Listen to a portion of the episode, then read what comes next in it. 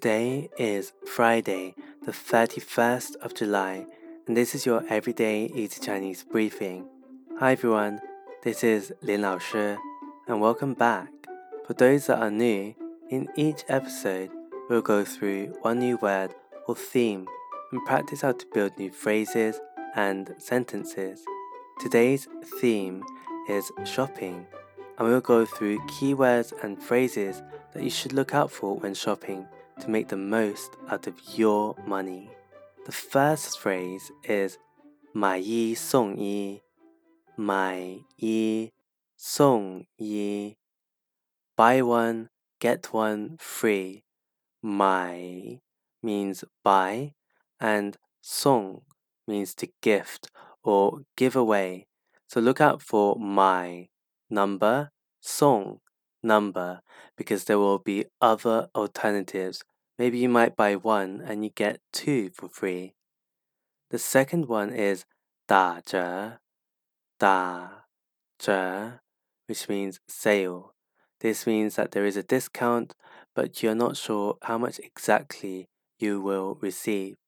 To be even more exact, you will see something like 六折,六折, which means 40% off. I know what you're thinking. Why is 六, the number six, 40%?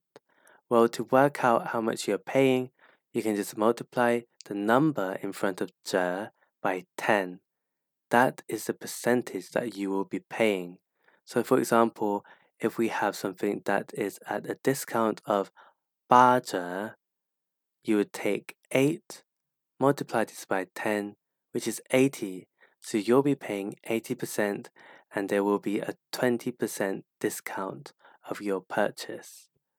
Finally, sometimes you may have a physical coupon, uh, 优惠券,优惠券,优惠 means discount and 券 is the actual paper ticket. That's it for today where we learned these shopping phrases in Chinese. We had 买一送一, buy one get one free, 打折, sale, 六折, which means 40% off, but you can replace the number in front, 优惠券, coupon. For more Chinese language resources, head over and subscribe to our YouTube channel, Everyday Easy Chinese, for free weekly lessons. See you over there.